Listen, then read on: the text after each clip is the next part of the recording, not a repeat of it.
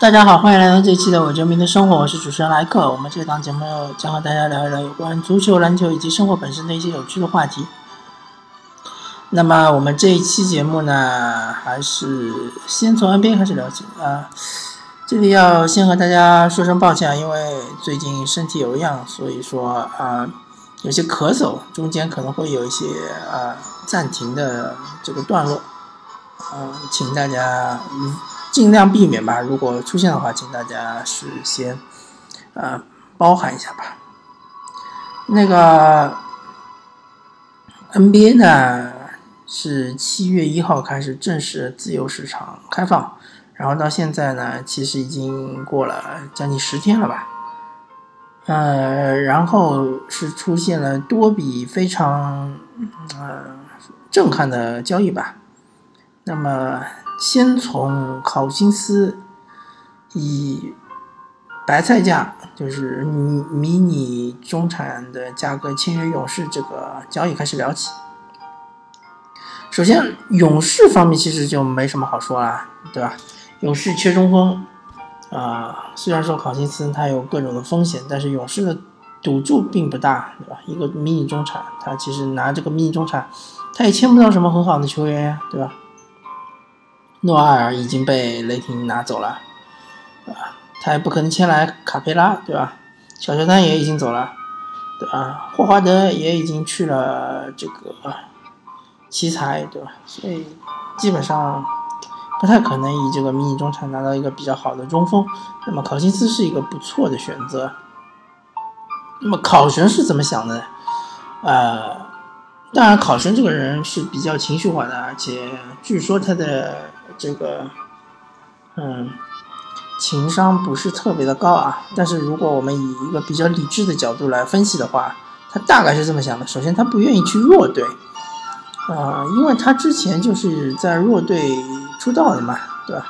国王千年烂队啊，考生在里面也刷了很漂亮的数据啊，但是最终还没有带国王进入季后赛，那么就导致自己的身价其实是不断在下降的。啊，当然，其实当今联盟有一支所谓的弱队，其实挺适合考生的，那就是嗯，独行侠，对吧？塔拉斯独行侠。因为独行侠这支球队呢，他虽然说有了正正牌的这个主力中锋小乔丹，对吧？但是他其实还是比较缺一个替补中锋的。鲍威尔是可以打替补中锋，但是鲍威尔，嗯，相对考神来说还是档次要差一点。再加上替补一般是诺维斯基打大前锋，对吧？啊，当然诺维斯基也可能打主力大前，但是。其实，如果诺维斯基打替补大前是比较好一点，那么和考生搭档的话，其实在进攻端是有点无敌的。再加上卡莱尔，他其实是比较擅长于调教这种嗯进攻比较出色的，但防守稍微有点问题的这样的球员。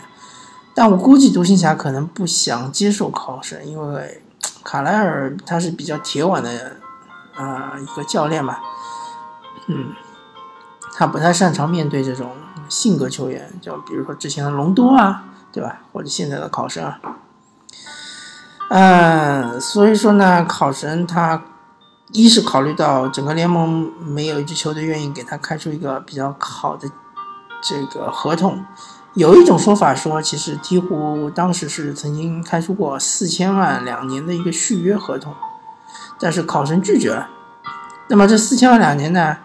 呃，估计鹈鹕应该是会有一个球队选项，那么就是可能是第二年的球队选项，或者第二年的呃部分保障合同，估计是这样子啊。那么考生确实拒绝了，那么拒绝了之后呢，他就发现这个自由市场上面他其实自己并没有呃追捧者，对吧？那么。他又不想去弱队，他想去一个稍微强一点的球队，至少能打季后赛。那么至少能打季后赛的球队呢，又不想要他。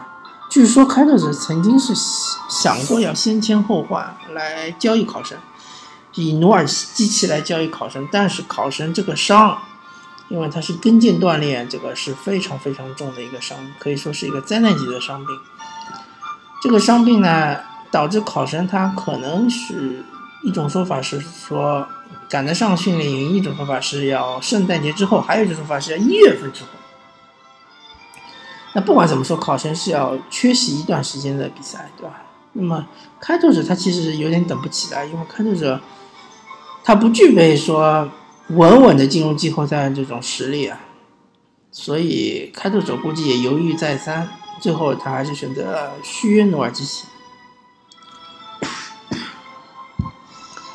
那么对于考生来说，他真的选择面就比较窄了。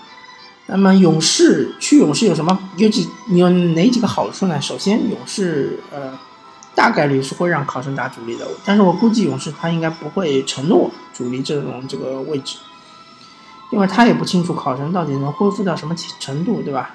据说勇士最近还要签下杰雷布克，那杰雷布克其实也可以打主力，没问题的。包括什么鲁尼啊，对吧？乔丹贝尔这几个都可以打主力。啊，所以说，其实勇士在这个中锋位置上的竞争还是有点激烈的，因为我说的这些人他们都不能打打前锋，对吧？因为勇士对于大前锋要求很高，一定要是能投三分。那么这个杰雷布克三分，确实我印象不太深了啊。我只记得杰雷布克原来是在凯尔特人打的还是不错的，但是他好像三分。确实不是他的强项。那么鲁尼和乔丹贝尔就不用说了，对吧？完全没有三分能力，所以他们只能打中锋。呃，还有一点就是勇士等得起，对吧？因为只要他其他的球员没有什么伤病困扰，勇士进季后赛还是稳稳的，而且基本上上半区还是稳稳的，对吧？呃，所以各方面来看呢，确实勇士这个选择对于考生来说是不错的一个选择。那么，然后再说后面一个比较大的合同，就是啊比较大的一个交易，或者说也不算交易吧，就自由流动吧。就勒布朗詹姆斯去了洛杉矶湖人。那么这一点呢，大家也分析了很多了啊。其实。也许这个选择、这个决定确实不是完全从篮球的角度来决定的，是对于勒布朗·詹姆斯要建立自己的商业帝国是非常非常重要的一步棋棋子吧。嗯，从篮球角度来分析的话呢，其实湖人队离总冠军还是有一定的距离的。当然，湖人队的优势在于他们的空薪金空间，对吧？他们虽然最近吃进了很多实力派的球员，像隆多啊。呃，兰斯·蒂文斯啊，对吧？还有波普啊，波普又回来了，对吧？但这些球员他都是一年合同，就意味着明年是完全是可以把这个薪金空间清出来，而且明年鲁尔邓好像是只剩一年合同了吧？还是说已经到期了？反正对于湖人来说都是一样的，就是一年合同的话就可以交易出去，对吧？贴点选秀权交易出去，然后就有。非常巨大的薪金空间，而且湖人队有一帮不错的年轻队员，像球哥啊，对吧？啊，阿隆佐鲍，然后是嗯库兹马、哈特啊，呃，都是还是不错的。兰德尔呢，当然啊已经交易到也不算交易吧，就自由流动去了这个。兰德尔应该是去了开拓者啊，没了兰德尔之后呢？湖人队的内线是稍微有点空虚的，但是，嗯，不知道湖人是打算怎么补强啊？应该还是会，至少会补补进一个中锋吧。当然，他们原来也有一个中锋，是叫什么名字啊？也是个新秀，应该也能顶一顶吧。因为勒布朗詹姆斯的球队，他其实不太需要中锋。嗯。所以，从湖人角度来说，他其实是嗯非常不错的现在这个状态。因为首先，其实整个联盟来说，能挑战金州勇士的球队本来就不多，对吧？而且大家的把握也不大。而湖人现在就胜在他这个呃年轻队员多，所以他是等得起的。而勒布朗詹姆斯他其实也签了三加一的合同，所以说他也给了湖人队三年的时间。嗯，并且勒布朗詹姆斯。嗯，下个赛季肯定会大幅缩缩减他那个上场时间。减少他的这个消耗，对吧？那么延长他的职业寿命，这都是对双方都是非常有利的。呃，总而言之，我是很看好湖人，特别是最近五年之内，他是很有机会拿到冠军。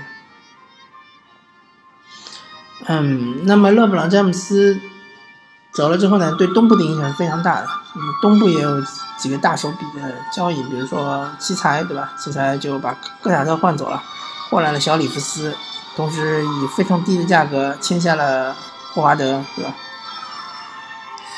嗯，所以说呢，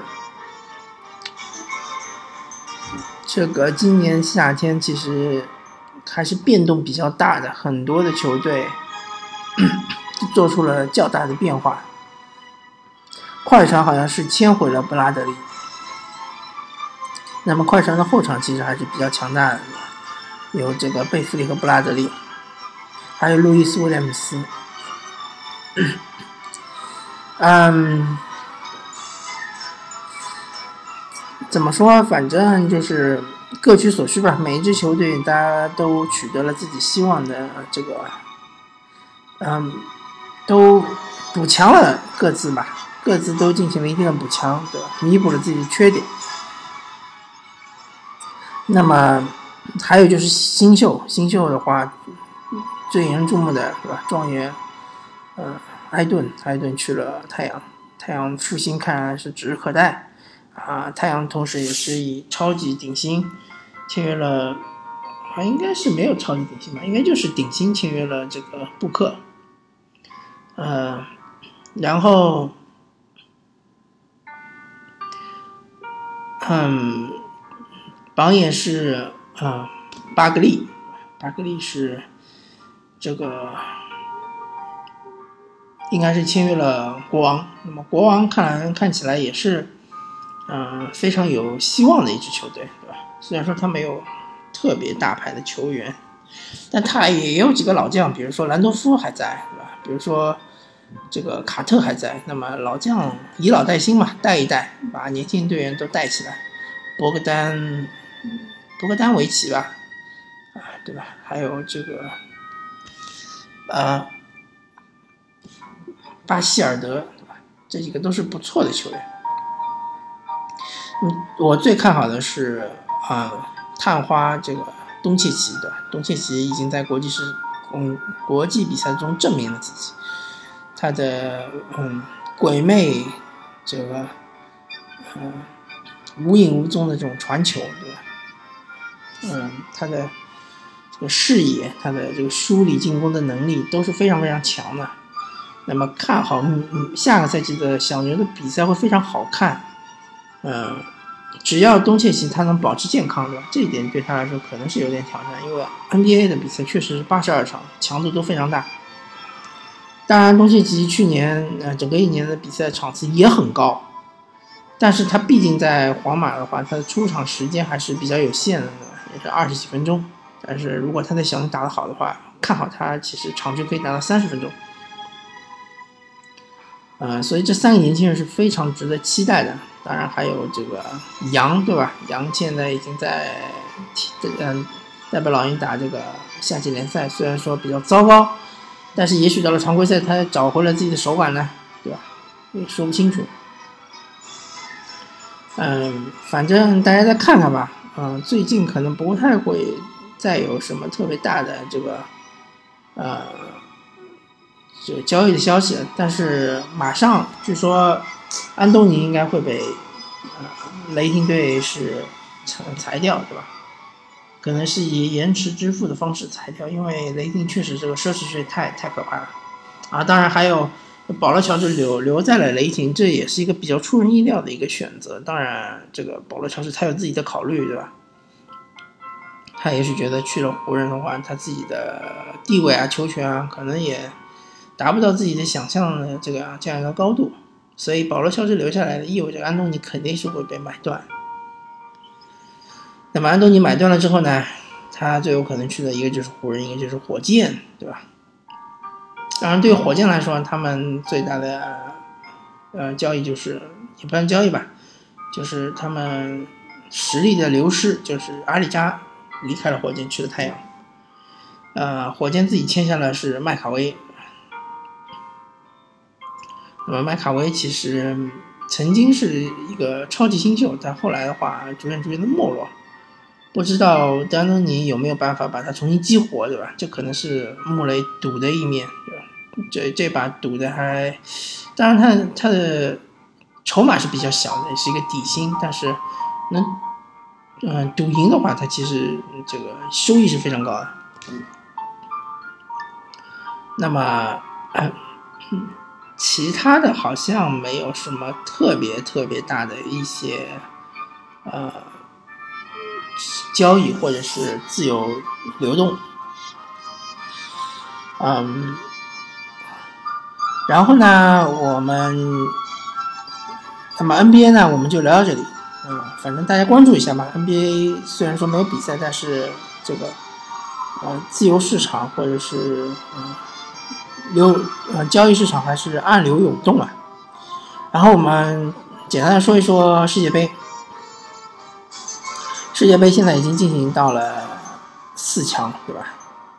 呃，四个四强全部决出来，比利时、英格兰，对这两支球队是同一小组的啊。还有就是克罗地亚，嗯，加上法国。那么这四支球队呢，啊，很多人可能觉得克罗地亚是最弱的。啊，但是我不这么看，因为克罗地亚从控制力来说，其实是仅次于法国的。呃，比利时你说德布劳内厉害对吧？阿扎尔厉害对吧？还有卢卡库也很厉害对吧？但是比利时他其实真正能控制中场的就德布劳内一个人，而克罗地亚他他有莫德里奇和拉基蒂奇对吧？两个人是一个是皇马的，一个是巴萨的，都是中场核心，都是控制节奏、以控制节奏著称的这样一个球星。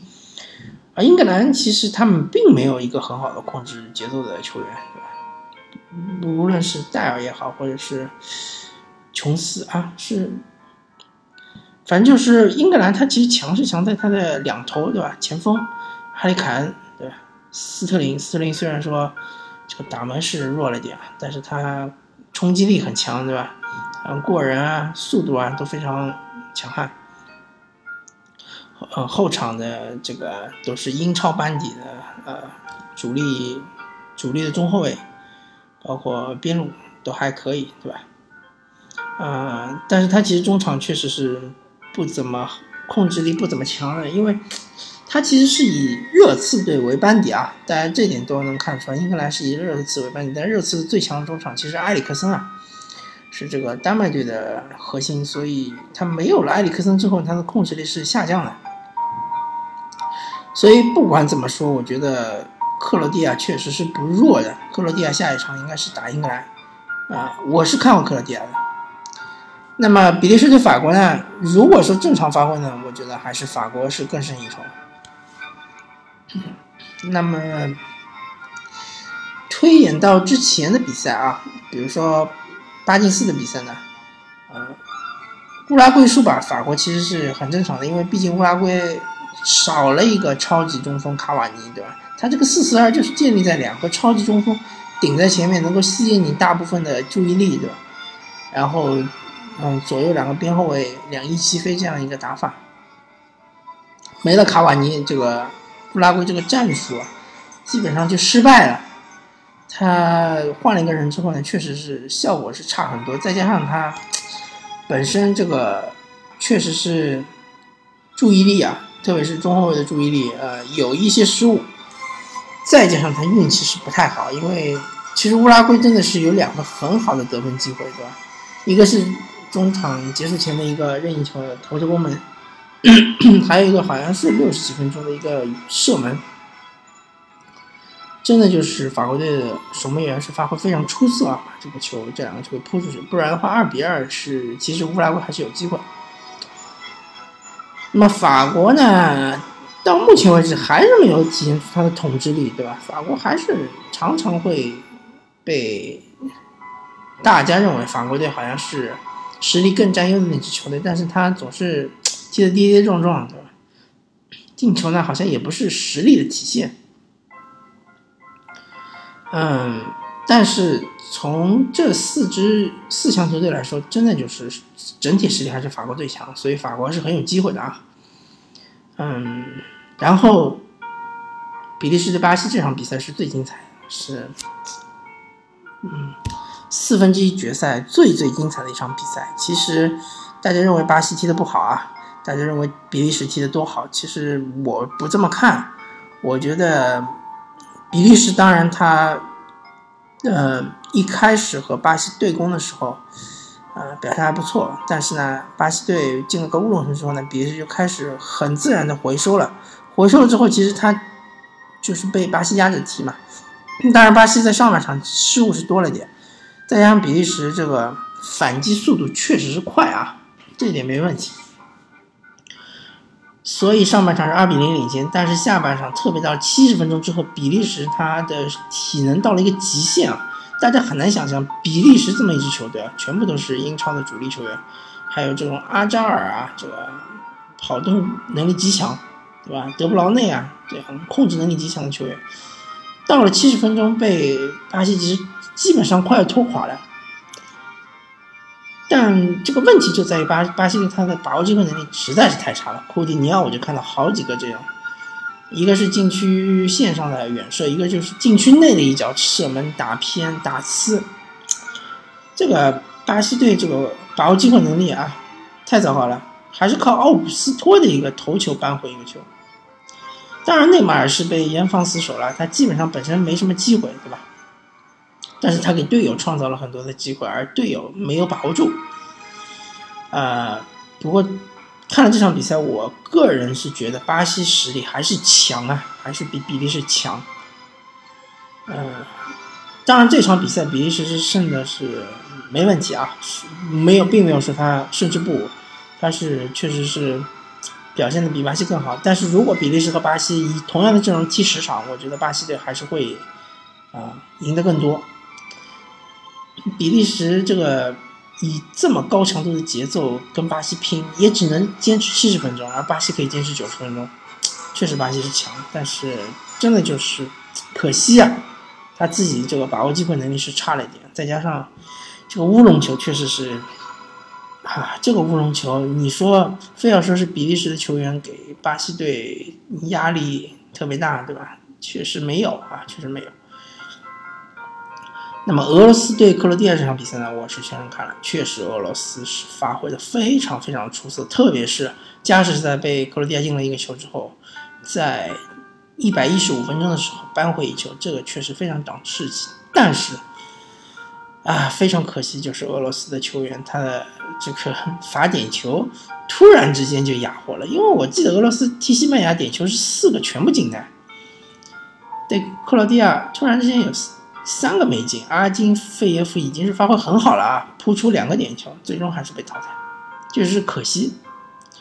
呃，但是踢成这样其实不令人惊讶，因为俄罗斯踢西班牙也能把对方拖到点球，所以克罗地亚他的控制能力并不比西班牙更强，对吧？他的前锋，你说曼朱基奇比科斯塔强吗？我也不觉得。呃，所以说。克罗地亚能晋级有一定的运气成分，但是也也体现出实力，对吧？实力来说没问题。克罗地亚和，嗯，这个巴西啊，克罗地亚和西班牙都是强于俄罗斯的，这肯定是没问题的。俄罗斯能打到现在这个阶段，确实是啊，上天眷顾吧，我只能说，再加上他自身的努力，确实是不错。那么英格兰踢这个瑞典这场比赛呢，嗯，确实瑞典发挥的不太好。